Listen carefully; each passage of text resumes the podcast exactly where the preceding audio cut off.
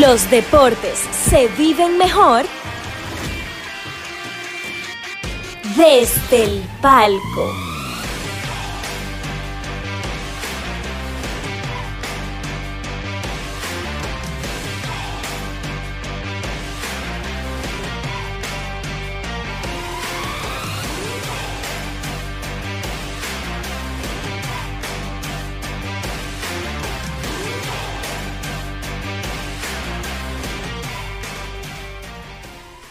Hola amigos, ¿qué tal? Bienvenidos a Desde el Palco, donde los deportes se viven mejor.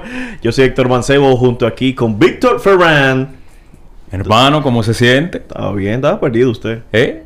Un poquito, un poquito. Hoy estamos demasiado felices. Hoy tenemos dos invitados de lujo. Dos nada más. Bueno, hay uno en el, Cuenta circo- bien, en el cuenta círculo de- bien. hay uno en el círculo de espera. Hoy tenemos con nosotros a Jorge Allen Bauer, director ejecutivo de la liga, y a Manuel Rodríguez, que es director de mercadeo de la liga. Dos personajes, como bien mencioné, sumamente importantes, que nos estarán hoy dando prácticamente una cátedra de, cátedra de fútbol, se puede decir. Porque... O sea, yo me puedo parar de aquí. me puedo ir. No, no, no. ¿Qué pasa? No, pero recordarles que estamos aquí en nuestra casa en Guerra Films. Recuerden suscribirse al canal y ver todo nuestro contenido y el contenido interesante que tiene esta plataforma. También a las personas que no les gusta mucho pasarse tiempo en YouTube, está disponible en Spotify y Apple Podcasts. Entonces, Ferran, bueno, yo realmente soy, no sé, de fútbol. Nada más sé de Messi, Ronaldo, que es la, la típica historia. Pero yo crecí viendo so- fútbol, solo fútbol. O sea, eso fue algo para mí. Eso es bueno. Eso es bueno, sí, sí. Eso es muy, muy interesante. Y nada, tenemos aquí a Jorge Allen Bauer, a Manuel y a Esteban Zamora. Esteban tiene como sueño. Está, está cansadito. ¿Qué tal? Bienvenidos y cómo se sienten. No, no, gracias, gracias por la invitación. De verdad, muy, muy bien y dispuesto a pasarla bien aquí también. Qué bueno, qué bueno. Manuel. No, sí, muchas gracias por recibirnos. La verdad que desde que recibí el llamado, lo primero que se lo comenté a Allen, Allen, vamos de, de- de cabeza para allá. Bien, pues entonces lo voy a dejar con el pupilo aquí. Ferran. Gracias, gracias. Dele. Bueno, y ustedes no, no son de aquí, de República Dominicana. Entonces, Sí, yo soy, quisiera... yo soy dominicano. Son dominicanos. Sí. Oh, pero Claro. ven acá. Oh, pero- ¿Y cómo? ¿Y de dónde soy yo? Oh, bueno, su padre es argentino. Eso es él. ¿Él nació aquí? yo soy de aquí, yo soy de aquí. Entonces, Jorge Allen, usted tiene una escuela de fútbol que es, yo diría que la más famosa de aquí. Entonces, quisiéramos que nos hable un poco de ella, cómo nace, cómo ha ido creciendo con el tiempo y cómo está hoy en día. Claro que sí, ¿no? La, la escuela la fundó eh, mi papá en el año 1986, o sea, que hace bastante ya. 35 añitos. Así es, conjuntamente con el programa Fútbol Solo Fútbol, que empezó en la radio y ya ahora estamos en radio y en televisión, o sea, hace 35 años.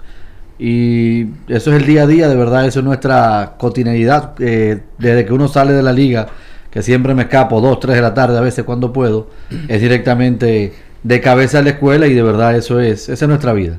Ahí alrededor ahora tenemos de 220, 230 niños, desde los 3 años hasta los 18 y hay clases de lunes a sábado, los domingos casi siempre hay partidos, así que eso es 24/7, no, no paramos y, y de verdad lo hacemos, eh, de, es una institución, pero es algo familiar, es nuestro trabajo familiar, porque automáticamente los mismos profesores que tenemos, entrenadores, también han sido jugadores normalmente de la escuela, o sea que todo se mantiene, todo se mantiene en familia y de verdad que, que- que estamos muy, pero muy bien, gracias a Dios. Qué bueno, qué bueno. Y Jorge tú estuviste un tiempo en la crónica deportiva del país. Y recuerdo la voz del fanático. Sí, yo estuve- Se comía mucho la voz del fanático. la voz del fanático, yo, bueno, empezamos eh, los originales, como le dice Dalis, eh, bien Borroja, Don Rubel Comarazami y, y yo, yo empecé, sí, tenía 22 años cuando es, Jovencito. 2002, 2003, me acuerdo como ahora, así que, que arrancó el, la voz del fanático, duré 7, 8 años y precisamente por el crecimiento que, que tuvo el fútbol, o que ha tenido el fútbol y la escuela, ya me, me dediqué más a, a eso. Pero seguimos los miércoles y los viernes en Fútbol Solo Fútbol Radio Sí. eh, de 7 a 8 de la noche en CDN Deportes y con el programa también de televisión, eh, que son los domingos, Fútbol Solo Fútbol, siempre los domingos, eh, por CDN, CDN Radio y CDN Deportes. Y siempre cuando ella picota también picamos. Claro, como que era así. No solo de pan vive el hombre, como Claro, dicen por ahí. claro, claro. Pero, o sea, tú tenías 22 años cuando tenías ahí en, en cabina a Don Roosevelt, a Biembo y a Odalís. Claro, yo con Ali siempre he tenido eh, una, cerca- una cercanía porque siempre mi papá trabajaba con él. Eh, él me veía también correteando por, por estudios, por pasillos. Yo termino la universidad aquí en Intec en el 2002, 2001, sí, 2001. Y en el 2002 decido hacer una maestría en periodismo deportivo en Argentina. Y ahí Odalí se, se entusiasmó, contactó con mi papá, me preguntó dónde yo estaba. Y justo regresando de, eh, de la maestría, gracias a Dios conseguí trabajo una vez con, con Odalí en la voz del fanático y, y ahí sí, son 7, 8 años, además es mi casa, o sea, ahí el programa La voz del fanático es antes de fútbol, solo fútbol en CDN Sí, a la- sí, porque de cinco a seis- de Exacto, cinco a ellos, ellos son de 5 a 7, nosotros Sí. de 7 a 8, así que a veces me meto ahí, hacemos programas especiales y, y de verdad que, que tuve una gran oportunidad ahí. Qué bueno, bueno, me imagino. ¿Tú te imaginas, Ferran, tú con 23 añitos que tú tienes ahora y que te sienten aquí en el podcast? O sea, nos vamos nosotros y que te sienten aquí con... Bueno, Odalisa estuvo aquí, vi- visitó nu- nuestro podcast. Y muy interesante. Los que no lo han visto lo pueden ver, lo pueden encontrar en, la- en, en YouTube. Y que te sienten... ¿Con quién te gustaría compartir? Ferran, dime. Bueno, con Alice, como... Sí. Y obviamente con Jorge Allen, que ya, Ya tuviste la gracias oportunidad. a Dios, tuve la oportunidad, agradeciendo como siempre esa invitación y fue una experiencia única. Como les eh, comenté, me gustó muchísimo la experiencia, el programa, la temática. Eh, hubo mucha interacción. se salvó del don ahí, ¿sabes? Que Se el salvó. don, eh, da su boche en vivo ¿No estaba ahí. ahí? no, él estaba, estaba en un torneo con los niños, así que se salvó. por eso fue que... Lo voy a llevar otro día para que coja su fuerte. Sí, sí. Claro, Ay, no le haga eso. y Manuel, cuéntame, eh, ¿cómo tú estás en la dirección de mercadeo de la LDF? Pero tú eres un duro también en mercadeo deportivo. Me dijeron por ahí. Bueno, duro, todavía tengo que crear ese, esa, ¿cómo te digo? Esa historia. Sí. Eh, mercadeo depo- deportivo, hice un diplomado en, eh, de Sport Management en Unive, cuando eh, la primera edición de, de gerencia deportiva, que la organizó la U-League, y ahí... Empecé- Ulloa, ¿verdad? Sí, Ulloa. Ahí fue que empecé a lo que es el mercadeo, el- la gerencia deportiva, porque el mercadeo deportivo es una, un- una parte del- de lo que es la gerencia deportiva eh, general. Eh, y eh, con el fútbol, que es mi deporte, siempre fui tratando de, de prepararme en cada, en cada área. Ok. Así que todavía me queda un tiempo Me queda un trecho. para llegar a ser duro. Y ustedes saben que generalmente, para nuestros. Eh, las personas que nos están viendo por YouTube y los que nos escuchan, este episodio es especial debido a que en este mes de marzo inicia la octava temporada de la Liga Dominicana de Fútbol. Así es. Entonces, Eh, eh, específicamente el día 11 de marzo. 11 de marzo con Estará- un, un derby. Sí, sí, sí. Y a propósito de, de eso que mencionamos de la liga, Jorge Allen, esta es la temporada número 8 ya de la liga. Entonces, quisiéramos saber cómo ha iniciado, cómo ha sido el proceso en cuanto a la integración de equipos y, cómo ha ido evolucionando con el pasar de los años esta competición. Bueno, fue una, una liga profesional que arranca en el 2015. En aquel entonces eran 10 clubes. En el trayecto se llegó a tener 12, 11, 10. Esta es la primera temporada con un total de, de 8 clubes, por lo cual entendemos que el talento, principalmente el talento local, el talento nativo, va a estar mucho mejor distribuido eh, en cada uno de estos 8 clubes, que va a ser mucho más parejo. Y lo, lo que también nos llena a nosotros de entusiasmo porque veremos una liga eh, interesante de principio a final.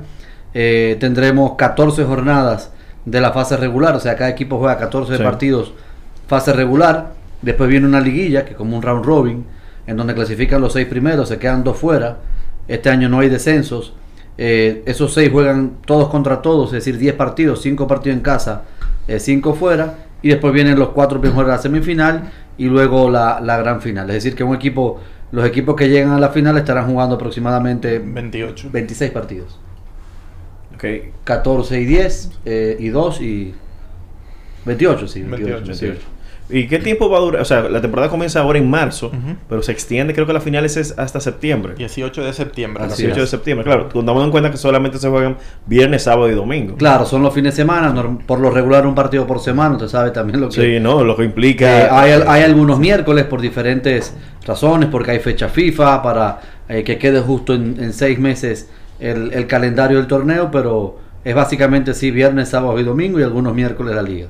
Ok. ¿Y a, a qué se debió la reducción? Tú mencionaste que eh, han estado 8, 11, 12. ¿A qué se debió que en este año redujeron la, la cantidad de clubes? Bueno, principalmente eh, uno de los clubes, eh, la temporada pasada en el reglamento había descenso directo, o sea que el décimo descendió directo a la espera de una segunda división eh, que se está trabajando en ello, una liga de expansión que estamos en, en proyecto.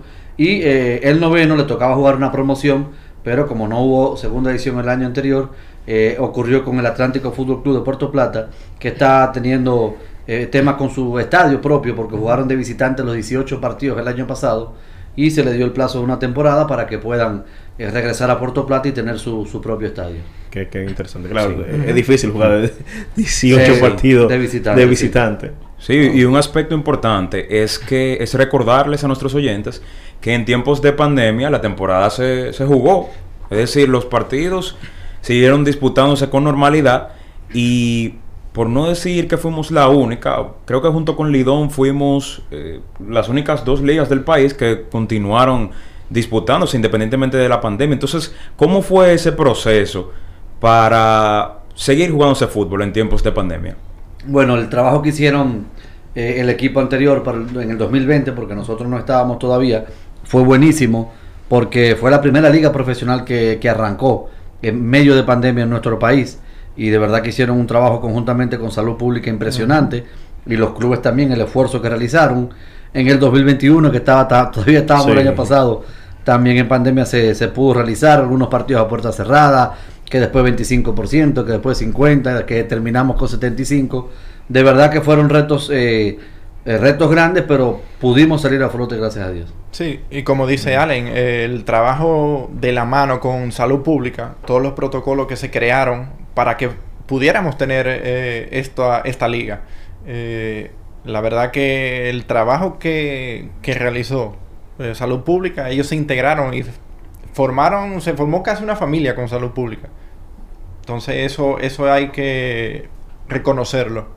Claro, y, y, por ejemplo ayer tuve la oportunidad de ir a la gala de la inauguración de la LDF 2022 y fue impresionante. Me llamó mucho la atención el apoyo del público porque ya eso denota que el fútbol ya no es una promesa, sino es ya un hecho y, continúa en constante crecimiento. Entonces, en ese mismo orden, en la parte de mercadeo, ¿cómo se va a manejar el hecho de que de invitar a la gente a que asista a los estadios para asegurar ese apoyo? Sí, bueno, parte de, de lo que fue el, la, la inauguración ayer, el lanzamiento de la temporada, eh, el objetivo fue salir, eh, sacar la LDF de, de las oficinas. Eh, años anteriores se quedaba muy cerrado entre el, los mismos periodistas, los mismos invitados, siempre se hacían los eventos en la, en la liga. Y este, este año, la, nuestro objetivo fue salir, que, que la LDF se conozca, que la gente, que hay muchos fanáticos pasivos que le gusta el fútbol, lo practica, ve los partidos, pero todavía no, no conectaba con lo que es con la Liga Dominicana de Fútbol. Entonces, por eso, eh, eh, con una colaboración con Agoramol, que también se portó de, de- maravilla, eh, decidimos realizar el evento allá. Entonces, eso no nos permitió integrar a toda la gente. Ahora tiene mucho flujo. y Entonces, la gente salía del trabajo y pasaba, conocía la LDF, se tiraban fotos con los jugadores. eh, los equipos llevaron eh, material eh, de los clubes. La gente ah, se lo arrebataba. Todo el mundo quería una camiseta, todo el mundo quería una mascarilla, una gorra. Entonces, también, como tú decías, se- el atrio central, la Sí, gente sí. estaba en los balcones eh, viendo Sí. el, el- el evento. Sí. Esa fue una de las cosas que me llamó la atención porque eso denota que definitivamente está llamando la atención ya, porque antes, como bien sabemos, este es un país de béisbol, pero el hecho de que el fútbol esté en, en constante crecimiento, yo creo que también nos ayudará a exportar la liga y que jugadores de mucho nivel, ejemplo de, de ligas europeas, pues se animen a venir a jugar aquí y eso va obviamente a aumentar el nivel de la liga y nos va a convenir. Sí, no, y ya hay jugadores de gran nivel que han pasado por la LDF, que son reconocidos, jugadores que juegan en España, eh, juegan en, en la LDF.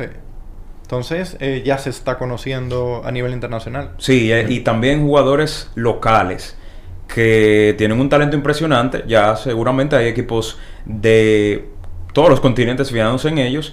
Que ojalá duren mucho tiempo aquí, porque así podemos disfrutar de ellos, pero eventualmente van a explotar y, e irse a otro país. Nosotros ya hemos exportado jugadores que salieron de la LDF y ya están jugando en Bolivia, están jugando, uno está jugando en, en Emirato Árabe. Entonces, eh, el, el- está creciendo mucho el, el- fútbol. y La, la calidad, los jugadores ya son más, más técnicos eh, y se nota. Se nota en, en cada, cada fin de semana cómo va subiendo el nivel. Excelente. Mire, y hablando eso de los jugadores, justamente tenemos una pregunta en el chat de Víctor Pérez, que es parte de nuestro staff también, que si hay interés de seguir el modelo de mercadear a una estrella, o sea, a un jugador para atraer fanáticos, o prefieren profesional, o si se van a ir por ese modelo, o si prefieren mejor promocionar a los equipos. Claro, que lo que pasa es que la liga la componen los equipos. Eh, sin, sin clubes no, no tuviéramos No, liga. claro. Ya el trabajo de mercadear eh, cualquier jugador que vayan a traer le toca a cada uno de los clubes. Nosotros no nos involucramos en lo que tiene que ver gestión deportiva de los clubes, cada quien hace su fichaje, cada equipo, cada club tiene su presupuesto, es como Lidom o, o la LNB. Sí. Nuestro deber es potenciar la liga como marca y por supuesto estar al servicio de cada uno de los ocho clubes de la Liga Dominicana de Fútbol en esta temporada 2022. Así que lo que nosotros queremos hacer es promo- promover primero la LDF y segundo cada uno de los ocho clubes de- de- del torneo. Así es. Mira, tú sabes que en la rueda de prensa de ayer yo estuve escuchando al presidente, a Manuel Estrella, y él eh, eh, hablaba del crecimiento que tiene la liga. Y tú mencionabas también la parte de que tienen un- van a formar una liga de segunda división. La- un- no, no- no es una segunda división per se, es una, Vamos a hacer como una segunda... Una liga, triple A. Una triple A. Porque para que segunda normalmente hay ascensos y descensos, aquí la idea es formar esos clubes potenciales que en algún momento tengan la oportunidad de pertenecer a la Liga Dominicana de Fútbol, a- al, al mayor nivel de nuestro país, y eh, le hemos denominado LDF Expansión. Es como la universidad. Van Sí. a participar los ocho clubes de, eh, de la Liga Dominicana de Fútbol y se estarán seleccionando ocho clubes independientes, idealmente de plazas distintas a los clubes de la LDF para ir creando eh, nuevos lugares. Eh, Eso es buen, Sí. una- buena estrategia. Porque el fútbol se juega mucho. Yo creo, yo creo que el fútbol se juega más fácil que el béisbol aquí. este. No, no. No, todavía no. tampoco así, Todavía tampoco no. así. Pero la liga ha crecido muy Tampoco rápido, realmente. Hemos crecido, sí, Y el, gracias a presi- Dios. y el presidente Estrella mencionó, puso un ejemplo. No sé si fue en que, yo, o sea, como si le tiró algo al Lidón o que, cuando él mencionaba de que la liga, el béisbol, que es el, pa- el deporte de nuestro país, eh, tiene seis equipos, pero que duró como 20 años para expandirse y que la, la LDF en poco tiempo, en los, los ocho No, años que tiene, ha él, crecido. él se refería específicamente porque mucha gente puede ver como, como negativo que el año pasado teníamos 10 y este año 8. Y él lo que quiso decir es que como quiera con 8 estamos bien porque Claro. si el deporte rey en nuestro país es el béisbol, solamente 6, nosotros con 8, o sea, seguimos, seguimos por el buen camino. Es por ahí que quiso decirlo el, el ingeniero Estrella, que es el presidente de la Liga Dominicana de Fútbol. Sí, no, y fue, fue, o sea, se ve bien el crecimiento de la liga. Sí, Realmente a mí me gustó en su momento. Creo que los- usted tu- bajo tuvo Lo- un equipo. tres- las tres primeras las tres temporadas, primeras sí. temporadas de la liga y que estaban de rojo. O sea, el Sí. escogido. O sea, Sí. estaba bueno, es be- bellísimo. Ajá, he cogido. No, por los, Claro, colores, claro. los colores siempre nuestros han Sí, sido siempre han sido rojos. rojo, siempre. rojo y negro. Ahí eh, en la temporada 2017 fue la última nuestra por desacuerdos principales eh, con las autoridades en aquel entonces, porque la liga pertenecía a la Federación Dominicana de Fútbol de aquel entonces. Eh, al final yo creo que el tiempo le dio la razón a mucha gente porque ya no están eh, eh, esas personas eh, dentro del fútbol dominicano y gracias a Dios nosotros continuamos trabajando en, en, en Qué nuestro bueno. fútbol. Sí, sí, sabemos la, la- la historia que sucedió ahí. Pero bien, eh, Ferran. Bueno, y, y al final de cada temporada se hace un balance de los aspectos positivos y negativos. Entonces, de cara al inicio de esta temporada, que es el viernes 11 de este mes, ¿qué aspectos identificaron como áreas de oportunidad que esta temporada se propusieron mejorar? Bueno, eh, los, lo que hemos revisado a lo largo de las ocho temporadas, eh, lo que hemos notado es el público joven, niño, todavía no, no acaba de conectar. Eh, nuestros números nos daban que de 15 a 35 años, ese era el público que seguía la LDF. Nuestro objetivo es tratar de llegar a ese público joven, eh, a los niños, para que vayan a, a- los partidos. Eh, ahora mismo la mayoría de los niños practican el fútbol. Entonces, eh, queremos que ellos vean y disfruten ese espectáculo, que no solamente se quede en el juego de en la tarde o en la clase, sino que también puedan generar esa, esa pasión que ven en, en la televisión. Excelente. ¿Y cuál es? O sea, yo no he ido a un- a juego de fútbol de la Liga de la Liga Dominicana. Realmente que quiero ir, quiero ir, ir. sí, pero como fanático. Cuando uno va a trabajar es un problema. No, no, no. Allá Pero te esperamos. Pero sí, eh, ¿qué experiencia le brinda la liga al fanático que va, o este fanático que es un, puedo decir, un amante de fútbol pasivo, que tal vez no conoce mucho de la liga de fútbol, pero ¿qué le brinda esa experiencia? Porque nosotros como fanáticos, digo nosotros, porque en un momento fuimos, eh, so- lo somos, vamos a un campo de fútbol, vamos a un estadio de béisbol, pero detrás de ver el juego, nos gusta vivir una experiencia. ¿Qué experiencia le brinda la LDF al fanático? Mira, eh, eh, pasa lo mismo eh, con los jugadores. Cada club es dueño de su casa. Cada club es el que desarrolla la, la experiencia. Nosotros, la LDF, le, le abrimos eh, las posibilidades de, y todo lo que puede hacer. Le desarrollamos ideas en conjunto eh, de cómo crear esa, esa experiencia. El Cibao que, que crea su fanfest eh, antes del partido es una experiencia. Igual eh, Pantoja, Moca, La Vega crean su, su ambiente pre-partido. Entonces eso va calentando, esa es la experiencia. El, Ejemplos, eh, como dicen FanFest, te ponen los famosos food trucks eh, afuera del estadio, Sí. ponen música, actividades para los niños, que pinta carito, o sea, va que también activaciones con sus patrocinadores, activaciones también de los patrocinadores de la liga. Eh, hay un sinnúmero de cosas que, que se hacen también para, para que el fanático se sienta a gusto, degustaciones, eh, de todo, o sea, todo se, se trata, es un trabajo difícil, los Sí. resultados no se ven en- en- de hoy para mañana, pero sí los clubes están poniendo muchísimo interés. Por ahí San Cristóbal nos dijo que es uno de los estadios que, que mayor cantidad de fanáticos asisten ahí, una fanaticada súper importante. En San Cristóbal quieren hacer después de los partidos una fiesta y mismo en, el, eh, en la explanada del estadio, Wow. o sea, eh, con, con su disco live, con, y, y la idea es esa, que, que la gente quiere ir, que la asista la familia, que se sienta segura también, eso es importante, Claro. eso es parte de la experiencia. Y, y yo creo que los clubes han entendido el mensaje y, y esperamos cosas positivas esta temporada. Qué bueno, qué bueno. Mira, interesante la parte de los food trucks que van en la- Sí, ya, ya sí, Pan- como sí. dijo Manuel, Cibao Sí, lo ha hecho, Pantoja lo ha hecho, eh, todos los estadios tienen su, su cafetería. Te ponemos el ejemplo del día de la final de vuelta que fue en La Vega. Eh, hubo un espectáculo al medio tiempo con las eh, los ¿cómo que le llaman? Los, Diablos los- pero por el nombre del equipo, no, el equipo no, como la cueva. Ah, sí, sí, porque es por cuevas que están en la- las cuevas más famosas que pa- pa- participaron. Los Broncos, creo que era Eso mismo, las por cuevas ahí. más famosas participaron en el medio tiempo como algo autóctono de La Vega. eh, y, y sí, son cositas y detalles que los equipos van entendiendo que es importante y, y atrae, atrae a la fanaticada. Qué bueno, interesante. Claro, definitivamente la trae y a la fanaticada joven que al ver esos food trucks Claro. se emocionan porque saben que aparte de ver el juego van a comer bien. Entonces, pasando al tema del Perdón. Ferran, yo sé que tú hablas de food truck, toma.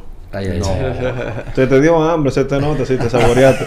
Dale ahí. Entonces, pasando al tema del formato actual de la liga, actualmente se está empleando un round robin. eh, se puede decir que es el mismo que se emplea en el, en el béisbol, en el Lidón. Entonces, ¿por qué han optado por quedarse con ese, con ese formato? Ha dado resultados, pero ¿qué les, ha impulsado a, mantenerlo? mantenerlo para darle quizás eh, continuidad a lo que se ha hecho en los años anteriores. Eh, en el 2020 se hizo un torneo distinto por grupos, precisamente por el tema de la pandemia, pero en el 2021, en la liguilla, que viene siendo la segunda ronda, el round robin, eh, vimos una calidad muy, por, muy por arriba del nivel.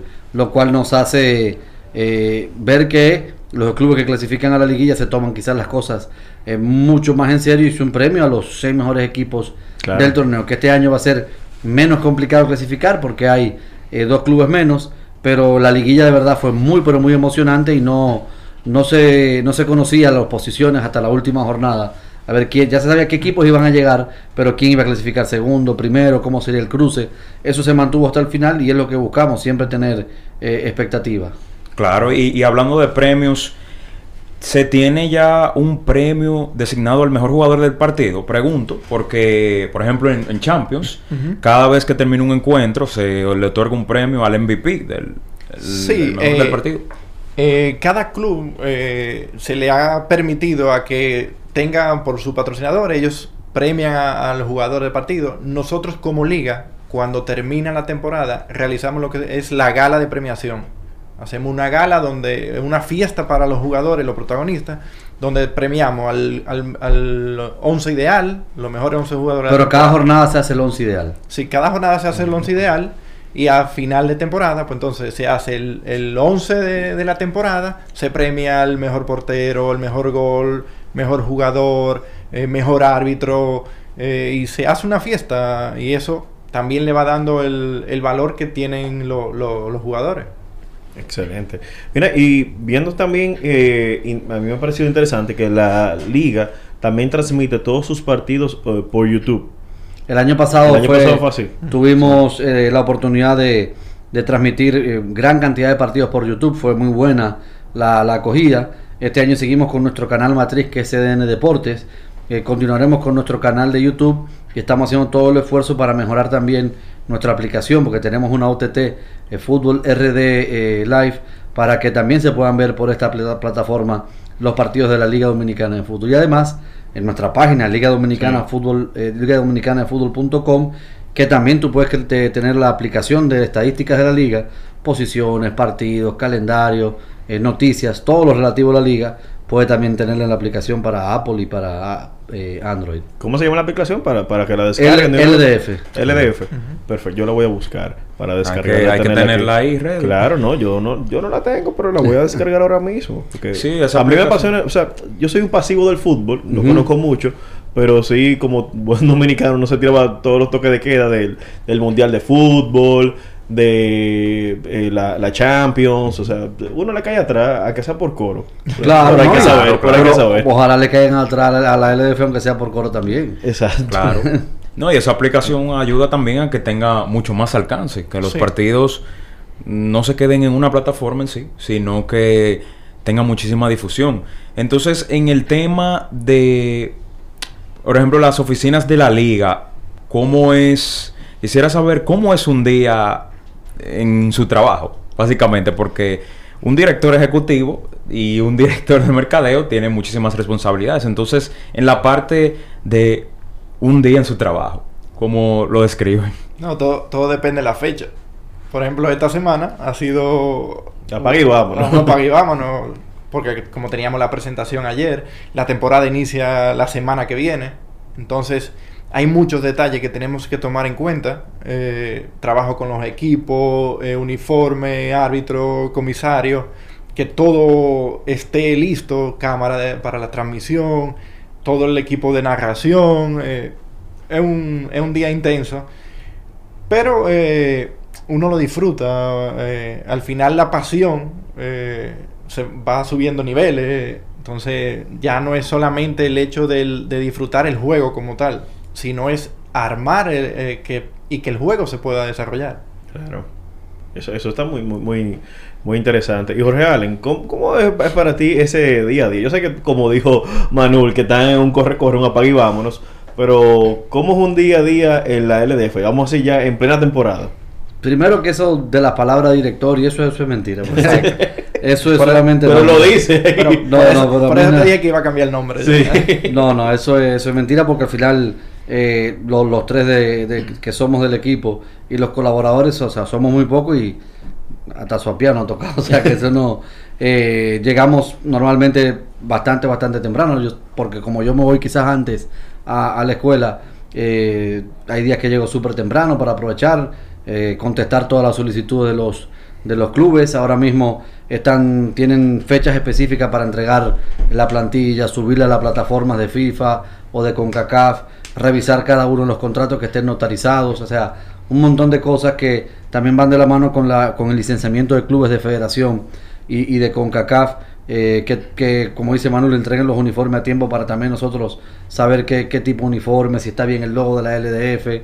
Eh, ahora nos va a tocar revisar las vallas en cada uno de los estadios, que nuestros patrocinadores estén bien colocados, la distribución, eh, cómo, cómo van a estar las cuñas comerciales, en, en- si van a salir en YouTube, o sea, de todo, si hay sobreimposición, o sea, Manuel ahora está trabajando con el tema de la línea gráfica para las transmisiones, Esteban ya terminó la guía, eh, un- un- una guía de medios que queremos entregar a todos de manera digital y ahora entre los dos estarán eh, diseñándola, ya se escribió, o sea que todo eso es un, es un corre-corre porque a veces eh, puede salir Manuel a hacer una diligencia a las 5 de la tarde a veces volvemos a las 8 y estamos los, los tres ahí. En la oficina. Sí, sí, sí, eso no. Y cuando arranque la liga, como te dijo Manuel, ya, ya nosotros estamos organizando porque el viernes es el partido inaugural, vamos a dormir en Santiago y el sábado estaremos en Jarabacoa porque sabemos de que ese partido, primer partido de la temporada en Jarabacoa va a ser una fiesta.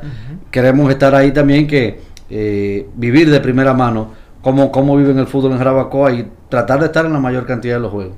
Wow, wow. Eh, ustedes son los Bob Bunny de... Eh, es, es literal, pero parte del crecimiento en algún momento tendremos parte, sí. Eso va a rendir sus frutos. Un equipo completo que, que podamos dividir funciones, pero eh, lo hacemos de mil amores de verdad, porque primero, como te dijo Manuel, nos, nos apasiona.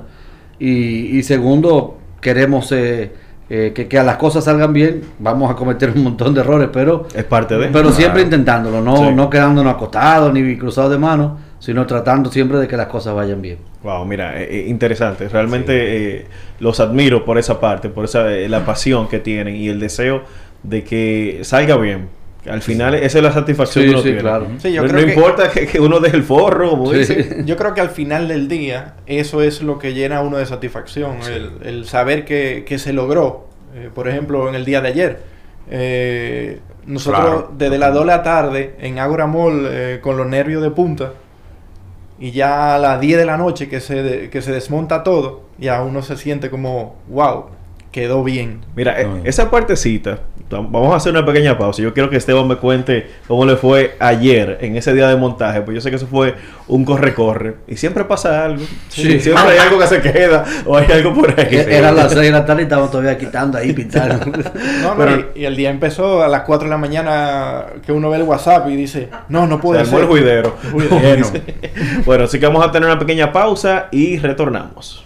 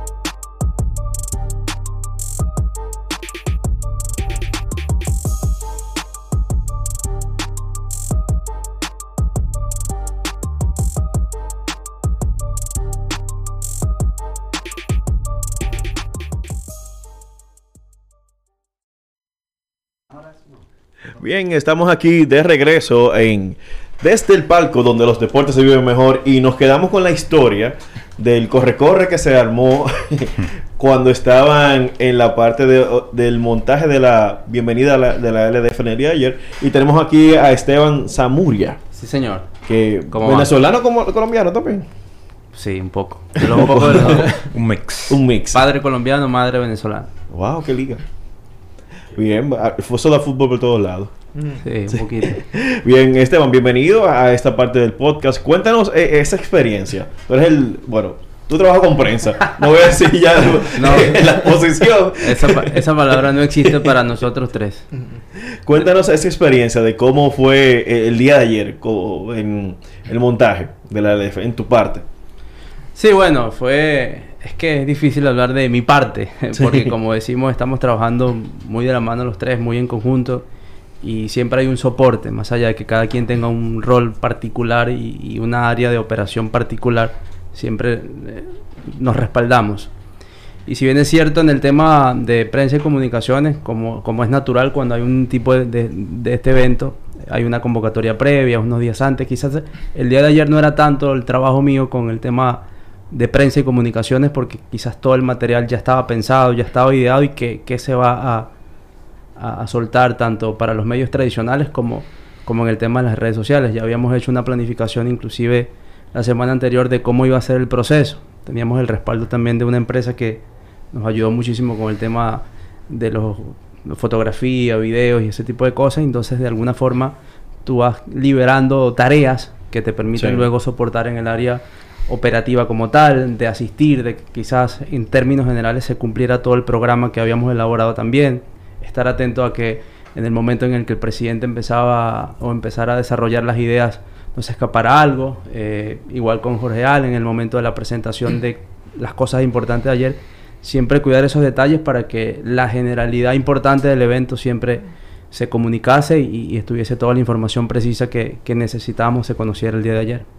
Y valió la pena realmente todo ese trabajo porque realmente quedó muy bien, quedó muy bien. Gracias. La logística se vio muy organizado en todo momento. Dieron mucha comida. Eso fue una parte muy buena. Eso fue lo que te gustó Lo que más ¿eh? te gustó. No, no, no. Claro que no. No, pero y si fue lo que... No, pero, pero la comida... No, no. pero estaba si fue- buenísimo. Pero si fue lo que más te gustó, no hay problema. Exacto, tú lo Ese- puedes decir, eso forma, no es nada. No, eso no, forma no. parte del éxito también del evento. Claro, en, en verdad, claro. en verdad fue que vi mucha gente que tenía mucho tiempo sin ver, sí, sí. Pero la comida le da un extra. Claro, claro. ¿Cuál era el menú de ayer, Ferran? Eh, se parece a eso, en verdad. Era como un ¿A mix de, de ¿A eso? picadera. ¿Qué es ¿A qué es eso? Perdón. Se Ah, pues entonces. Era una picadera Ah, fina. Fina. Sí, fina. fina. Ah, hasta vino Escucha, dieron, escucha, hasta vino. fina. Fino, agua. O sea, eso era ron. un resort prácticamente. Ah, pero una, experiencia total. De verdad. Eso es lo que pretendemos también con, con LDF. Yo, como, vamos a decir, como amante del fútbol, yo quedé encantado. Por eso mismo que mencionas que uno se lleva una gran experiencia. Y eso motiva a la gente incluso a pensar, ah, pero si esto fue aquí, me imagino en el estadio cómo va a ser. Y, y atrae muchísimo público. Entonces, realmente fue muy bueno. Esteban, tú tienes experiencia también en Venezuela. Sí, sí, en- claro. En la parte de prensa. Entonces, ¿cómo has visto, ya que estás trabajando aquí, qué aspectos has visto en, en cuanto al, al manejo de la prensa y ese tipo de cosas?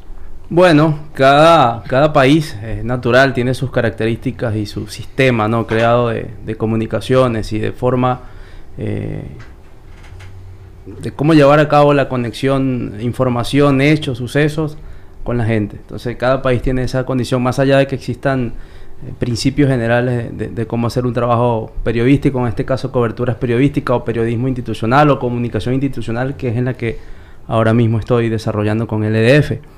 Eh, partiendo de ese punto principal, luego eh, creo que se maneja bastante bien porque responden a los principios naturales de cada sociedad. Entonces, en ese sentido, uno no puede hacer eh, cotejaciones de, de qué hacer o de que no, más allá de que algo sea tenga más o menos calidad, porque más o menos calidad existe en cualquier parte del mundo. Entonces, aquí la idea, por lo menos de nosotros, es tratar de, de traer esas experiencias internacionales que, que he tenido para, para ir incorporándola a- a- al fútbol o a las comunicaciones de fútbol que son bien, bien, bien peculiares. Y creo que si allí ah, es donde ha habido mayor diferencia porque cuando yo vine por primera vez a República Dominicana con la idea de hacer trabajo vinculados al deporte, al fútbol y las comunicaciones, creo que la- la- las cosas estaban muy beisbolizadas, por decirlo de alguna Sí, manera, sí.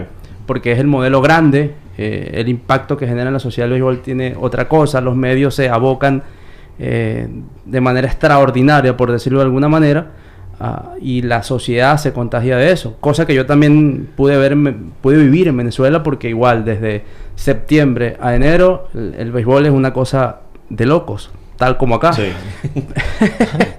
Y, bueno. y- y eso me hacía también entender un poco y no chocar tanto con el tema de las comunicaciones, pero eh, un buen día como que hubo un switcheo y empezó el fútbol a meterse cada vez más y el crecimiento ha sido realmente exponencial. Ya de hecho hay mucha especialización, especificaciones de las cosas y, y hay un grupo de personas, entre esas está Jorge Allen, a él, no, a él no le gusta nunca que lo mencionen, pero en el área de las comunicaciones, eh, él y un grupo importante de personas han llevado a, a cabo que, que el fútbol se entiende y se maneja de esta forma con el lenguaje, la comunicación, y eso ha ido penetrando. Él también lo dijo, un trabajo lento, pero que va dando frutos. Y, y en los últimos cuatro años que he estado acá en este, en este país, he notado que, que ya hay muchas diferencias, pero positivas, porque el básquet tiene su lenguaje, el béisbol tiene su lenguaje, y el fútbol Ah, sí. evidentemente tiene su lenguaje, y en ese proceso también las comunicaciones están, están evolucionando. Excelente. Mira qué, qué- qué interesante. Recordaste, recordaste que Jorge Allen narraba mucho lo, lo, eh, lo mundial de fútbol. Los narra, Los lo Lo narra. narra. Bueno, narraba porque el último fue el de Rusia. Sí, lo narró. Narró Rusia. Sí. Sí, yo recuerdo porque yo trabajaba en ese canal en, en el área de ventas y yo llegué a, a colarme que déjame ir a- al estudio a ver a Jorge Allen, a Damaso, a Avelino. Avelino, Avelino sí. estuvo allá, fue, fue muy interesante.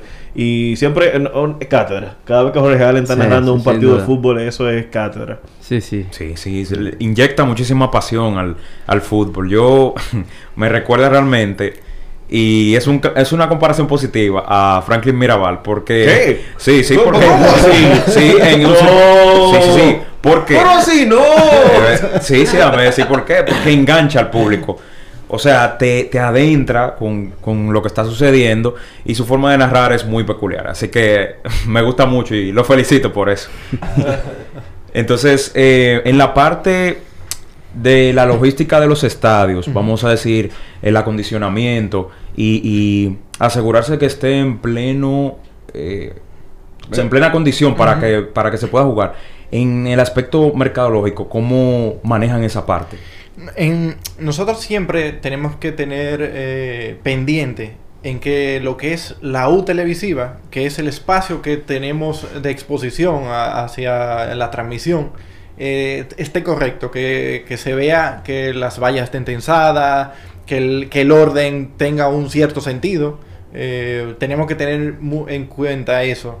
Eh, no podemos poner marcas que, que tengan un conflicto por el tipo de, negocio. Y eso, esos detalles son los que día a día tenemos que ir tratando de, corregir. Para las transmisiones, que, el, que el- los- eh, las canchas, eh, el césped esté bien, eh, que, que tenga su, su color, que se, que, que se, que se sienta el, eh, el espacio que está cuidado. Eh, porque en la transmisión, eso uno, cuando uno lo ve en, en vivo, tú dices, bueno, qué bien se ve, pero en la transmisión... eh, si no- Backstage hay, que, hay que mover mucho. sí. Ah, Cielo, tierra, mar, todo hay que moverlo. Y es difícil. Realmente, Sí, el sí. backstage. La gente ve todo el producto bien bonito, pero... Sí, lo que pasa también es que el, el fútbol es una, o sea, es una, es un deporte mundial. Evidentemente estamos en República Dominicana, el corazón del béisbol, diría yo, Sí. y, y- y no se entiende la potencia aún que tiene el fútbol en el mundo. Y entonces es como una bola de nieve. Y aquí por eso ustedes ven el crecimiento en ocho años. ¡Wow! Ya esto se está eh, expandiendo a toda la, la sociedad dominicana, pero tiene que ver con eso, porque desde el momento en que tú pones a rodar la bola del fútbol, eh, te va aplastando, te va llevando, entonces tienes que ir creciendo en función de las necesidades que vas teniendo y resolviendo la- la- las, mismas necesidades. Por ejemplo, los estadios están presentando hoy día una cara realmente espectacular, óptima de ser televisado. De hecho, el país se convierte quizás en la sede más importante de CONCACAF en, en los, en los últimos dos años. Ahora mismo hay eventos internacionales de, de mucho cartel. Hay actualmente un premundial femenino sub-20, creo que viene un sub-17, porque se le han dado las condiciones, no solamente como país, por lo que implica eh, la infraestructura de aeropuertos, turismo, entrada, Sí. el manejo de la crisis con el tema COVID, también ha permitido que CONCACAF, que es el ojo en Centroamérica y el Caribe de FIFA, se fije en nuestro país y las condiciones que se le han dado tanto la Federación Dominicana de Fútbol y a través de la liga con esas espectaculares oficinas que tiene. CONCACAF tomó Dominicana como sede y hoy día se convierte como en una referencia de Centroamérica y el Caribe. Hay casi 15 selecciones en este momento en la categoría femenil que están jugando. Eh, en medio de la pandemia también hubo eventos internacionales, hubo un premundial también eh, hace un año, un par de años, si mal no mal no recuerdo, y lo que involucra directamente a la Liga Dominicana de Fútbol. En mayo, del 13 al 25, se va a disputar el torneo Campeones del Club del Caribe, que se hizo el año pasado acá también. Se va a jugar en nuestro país. Entonces, tiene una serie de implicaciones del fútbol que, como le decía, es una bola de nieve que cuando la pones a rodar, o te montas en ella o realmente te aplastas y te quedas atrás. Y por suerte, por la pasión, el amor y las ganas de hacer las cosas de los clubes, esto va creciendo de una manera muy, muy con una expectativa importante y que es muy prometedor. O sea, promete mucho el fútbol en República Dominicana y de repente nosotros estamos dando los primeros pininos, los primeros Sí. pasos. Pero en el tiempo estas conversaciones van a ser muy anecdóticas porque van a decir, wow, mira lo que veíamos en el 2015, en el 2022, estamos en el 30 y mira lo que se ha convertido la Liga Dominicana de Fútbol. La, la- la liga promete. Y hablando de ese, de ese, ese símil que hiciste con la, la metáfora de la bola de nieve, Sí. que si no te eh, montas te quedas atrás. ¿Cuándo se dieron cuenta que era, si no hacemos esto, nos vamos a quedar afuera, nos vamos a quedar atrás? Bueno, una respuesta para Jorge, de, de Jorge Allen porque ha estado siempre en el fútbol, pero no, yo creo que desde el momento en que tomaron la determinación de profesionalizar el fútbol y entender que era necesario eh, unos cambios para poder em- empezar a competir a nivel de selecciones también, de esa necesidad de, de ir creciendo como cosas naturales. Exacto. La- las cosas evolucionan. Aquí había una liga mayor que se jugó por mucho tiempo y como que era como que un tope de, de- de organizaciones, de jugadores. Y hubo también jugadores que empezaron a salir. eh, El fútbol es- en el mundo es un deporte principal y esas necesidades de incorporar elementos para que creciera, creo que fue una decisión acertada de vamos a hacer una liga profesional y en la medida ir creciendo en función de las necesidades que se vayan creando. Excelente, excelente. Sí, y, y destacar también eso que mencionabas de el apoyo por parte de los clubes, porque eso es vital, al final es un equipo y el hecho de que haya una colaboración mutua, eso es algo que ayuda a que la- las cosas sean mucho más, más sencillas. Y bueno, tenemos una pregunta en YouTube de Víctor Pérez, miembro de, del staff de nuestro programa, Que se quedó, él no vino hoy, pero está- más activo como si estuviera aquí. Sí. y pregunta, ¿cuál es la meta a largo plazo para la liga? A largo plazo, la- nosotros como liga, y la liga en, sí, eh, lo que quiere es eh, seguir eh, creciendo, que, que la gente tenga un, un- entretenimiento, un, área donde pueda relajarse, compartir, que, que- que pueda botar ese estrés diario que, que tenemos, que pueda ver cómo los, sus hijos, la familia empieza a, a practicar deporte. ¿Cómo te digo? Es eh, uno piensa a largo plazo y uno quiere eh, que- tener la Champions, que, que- que podamos ser un, un torneo como, como la Champions, como la Liga Española. Eh, ahora mismo lo que estamos enfocando es eso, en, en que se, se genere ese espectáculo y esa experiencia. Qué bueno, qué bueno. Excelente, sí. Y se ve así, no, incluso eh, creo que esta es el- la liga más larga que se juega en Dominicana. Porque Exacto. comienzan en, en marzo, terminan en septiembre.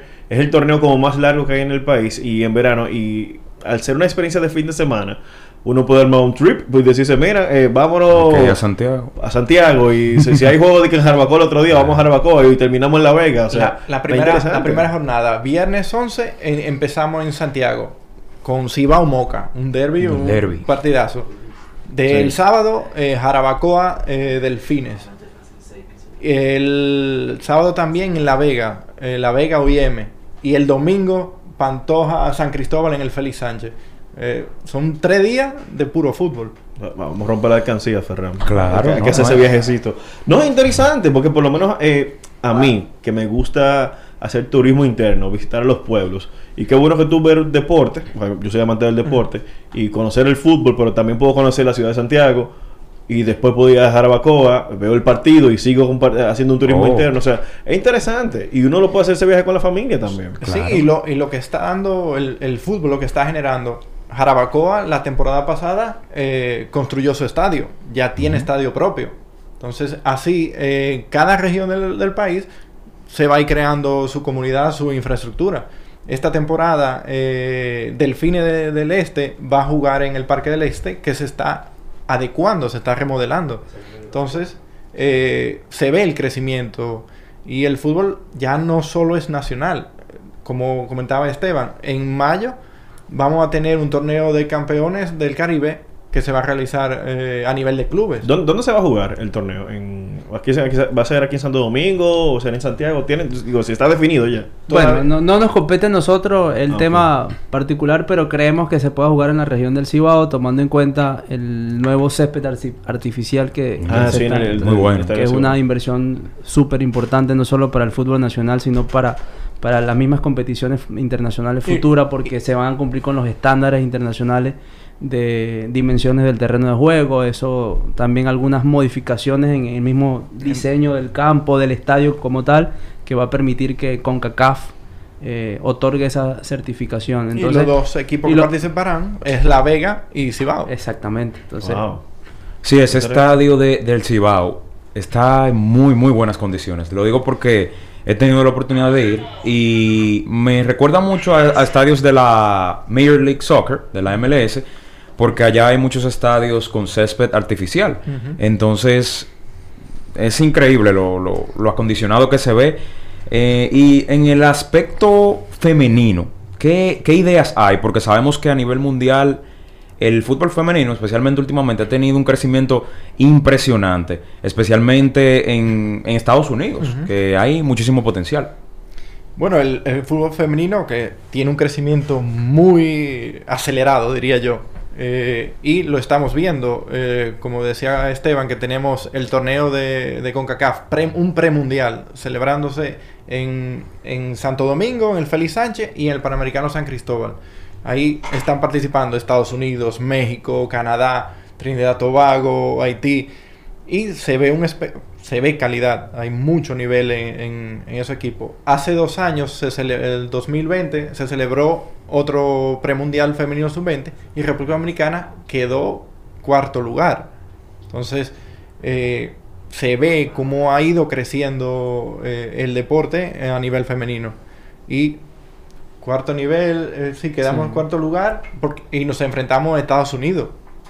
Claro. Entonces, cuando tú haces esa, esa comparación, que tú te enfrentas a, a esa maquinaria y tú ves que, el, que nuestro equipo tiene un nivel que no, no es que la aplastan, tú dices, ah, algo, algo se está haciendo bien.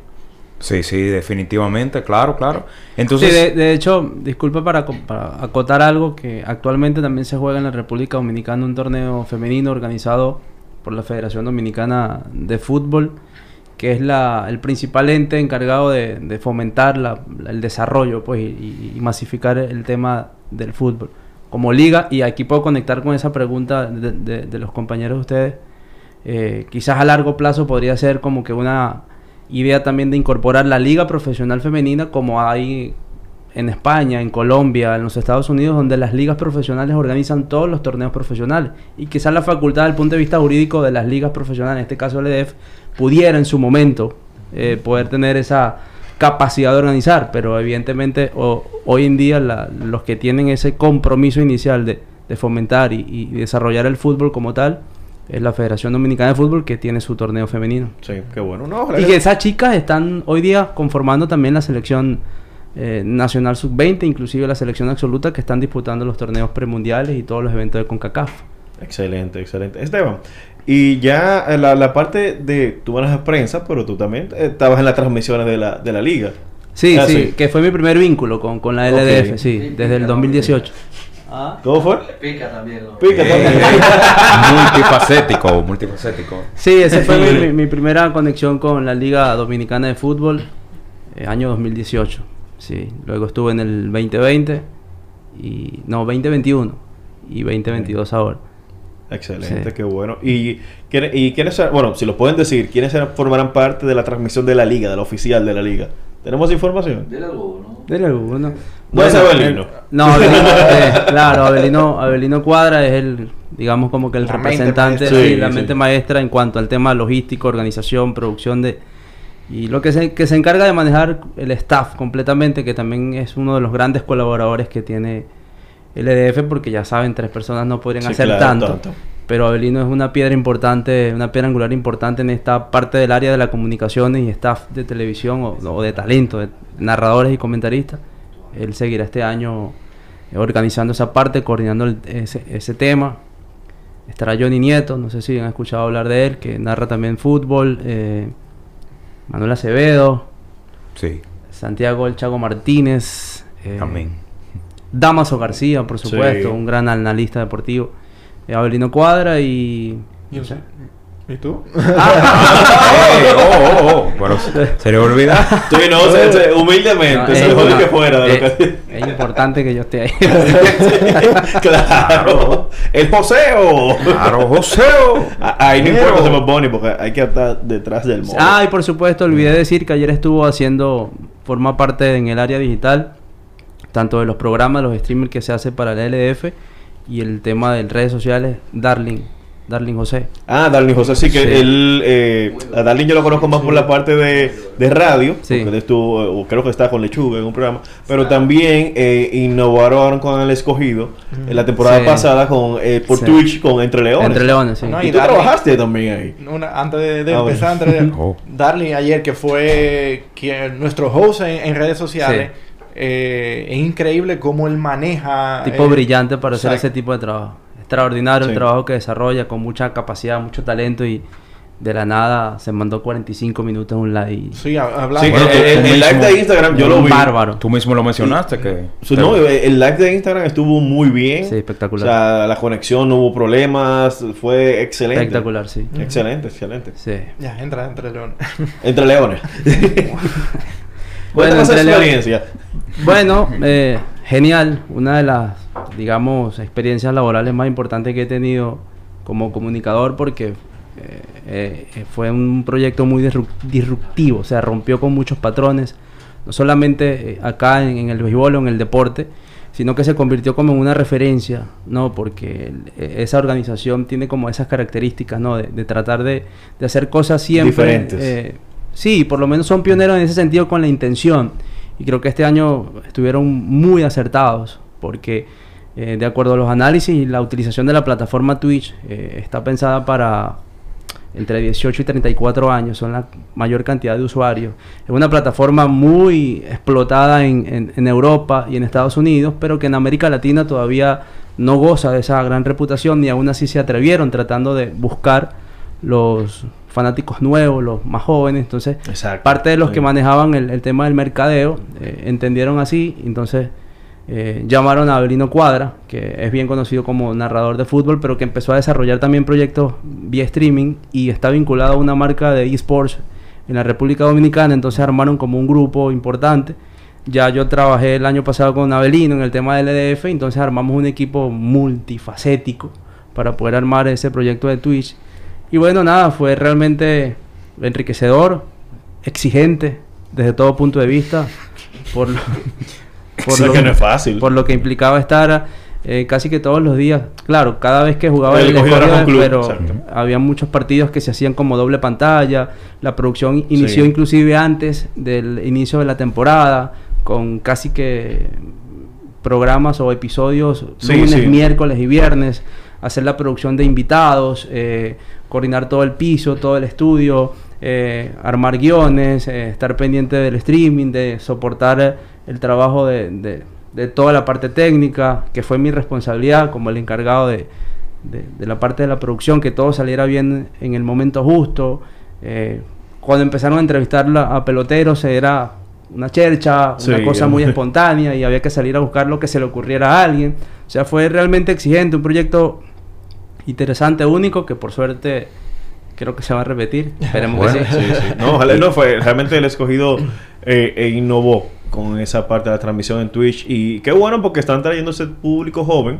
Mencionaste Y de- 18 a 34 años. Sí, y de, y de- target. y de hecho el objetivo se logró porque luego las métricas y las mediciones, no tanto en la cantidad de usuarios únicos en el momento dado, sino lo que significaba quienes estaban allí, la conexión con el, eh, con el fanático, de llevarlo a hacer una gira por el este, luego ir a- al Sí, Cibao. eso lo hicieron, O sea, hay una serie de, de estrategias y cosas de mercado muy, muy interesantes, muy adelantadas y que creo que rindió mucho fruto y quedó satisfecho, no tanto el equipo de trabajo, sino la- las personas, los ejecutivos del equipo. Y esa idea del escogido precisamente, entiendo que va a motivar a los demás equipos, no solamente en béisbol, sino a nivel en deporte en general, para implementar ese tipo de iniciativas, porque como bien mencionas Esteban, es algo que dio muchísimo resultado. Y hablando de plataformas, tenemos una pregunta de Raúl Martínez. Justamente hablando de, de eso de, de Twitch. Sí. Si hay planes de seguirse adentrando así en las redes, o sea, sabemos la repercusión que puede tener eh, YouTube Twitch con una buena producción, pero de parte de la LDF. La LDF como ya ha explorado esa parte de transmisiones por, por YouTube, se perfila eh, la LDF eh, adentrándose en Twitch, haciendo un, algo similar. Sí, se, se, se está trabajando. Hay proyectos que eh, están en, en proceso de desarrollo. Eh, como bien sabemos, esta es la octava temporada. Todavía tenemos que saber cómo entramos a, lo a los diferentes medios. No podemos tampoco lanzarnos por el primer puente que veamos. Claro. Todo tenemos que... Sabemos lo que puede traer, pero eh, también somos un equipo que, que somos tres. eh, Los tres moqueteros. somos los tres moqueteros. Pero sí, lo, están en, en, en, en proyecto. eh, esperamos desarrollarlo lo más pronto posible. Y sí, el, el, el tiempo nos va dando todas las, las herramientas. Exacto, no va- por lo menos ya sabemos que está en carpeta, eso viene por ahí y eso va, eso va a ser a su debido momento. Así que chicos, miren, para ir finalizando, les tengo una tarea. Y es que le den un mensaje a las personas que nos están escuchando de por qué deben ver la LDF, por qué no se pueden perder esta temporada del 2022. Bueno, esta temporada estoy seguro que no se la deben perder porque va a ser una temporada que va a tener mucha emoción. Eh, el nivel de los equipos eh, ha subido bastante. Eh, los refuerzos que, que han traído lo- los equipos eh, son muy buenos. Eso le, eso le da esa vistosidad. Tenemos muchas nacionalidades, eh, colombiano, venezolano, hay un rumano que va a jugar esta temporada, de Haití, español, incu- igual lo- los entrenadores. Va a ser una temporada llena de emoción, de espectáculo, de experiencia. Yo siento sí que esta, esta temporada viene con, con mucha cosa y nosotros también como, como LDF eh, estamos preparando unas cuantas cosas que van a ir saliendo eh, poco a poco. Eh, estamos a, vamos, estamos a creando lo que es la canción de la liga. Vi así un comentario de, de un playlist. Sí, vamos a tener playlist de, de vamos a tener playlist de Sí. oficial. Tenemos, estamos desarrollando la canción de la liga. Que la va- Eso viene por ahí. Eso viene por ahí. eh, Bien. esperamos que el- el- la inauguración tenerla. Sí. Sí. Porque eso tengo un proceso de creativo. Claro. Los procesos creativos no se, no se detienen. No Eso, tiene hay que, nada. eso hay que darle su tiempo. No Sí, tiene a, lo mejor sale esta noche. A lo mejor Sale. no. O no sale, cuando salga. Eh, Una exclusiva. O Pero sale. lo importante es que viene en camino. Sí, sí. Eh, Eso, eso es interesante. Ferran, En verdad, yo estoy seguro, seguro que esta será, si no la temporada más exitosa, una de las más exitosas, ya la octava, y se han hecho, de verdad hay que felicitarlos por el esfuerzo y la entrega que han tenido para que todo salga bien y cuenten con nuestro apoyo. Estamos seguros que eso va a salir muy bien. No esperamos verlo por allá. claro por que el sí, estadio. claro. No, no por de el cabeza. estadio, por los estadios. Claro. no, no, cu- cuenten con nosotros. Usted sabe que eh, las puertas del podcast están abiertas para cuando quieran regresar. Sí, nos van a ver por allá, Dios mediante. Nosotros sí nos gusta hacer eh, andar eh, en las ciudades, de, de los pueblos aquí del, del- del país. Y más que bueno, a conocer eh, cómo se maneja la liga. hacer esa parte. Eso, eso sería muy interesante de nuestra parte. Y nada, darle las gracias a Esteban, a Manul, Manuel, como es Manny, Manuel, Manuel, a Jorge Allen. que está eh, allá detrás y recordarles a todos que recuerden que cada uno de nuestros episodios están aquí disponibles en el canal de YouTube de Guerra Films y que todo este contenido también está disponible en Spotify y Apple Podcasts. Recuerden seguirnos en nuestras redes sociales como Instagram, Facebook y Twitter como Desde el Palco RD. Así, así mismo como la LDF com 2, que es Ah, sí, nuestra, claro. nuestras redes, y que el viernes 11 de marzo inicia la temporada. 11, sa- eh, Cibao Moca, eh, 6 de la tarde, En Santiago. en Santiago. Bien. Bueno, gracias, de verdad. Gracias por la invitación y estuvimos muy, muy honrados de tenerlos aquí. No, y todo el éxito del mundo esta temporada. Cuenten con nuestro apoyo. Éxitos, chicos. Bueno, señores, pórtense bien, chicos. Bye, bye. Bye. Bye.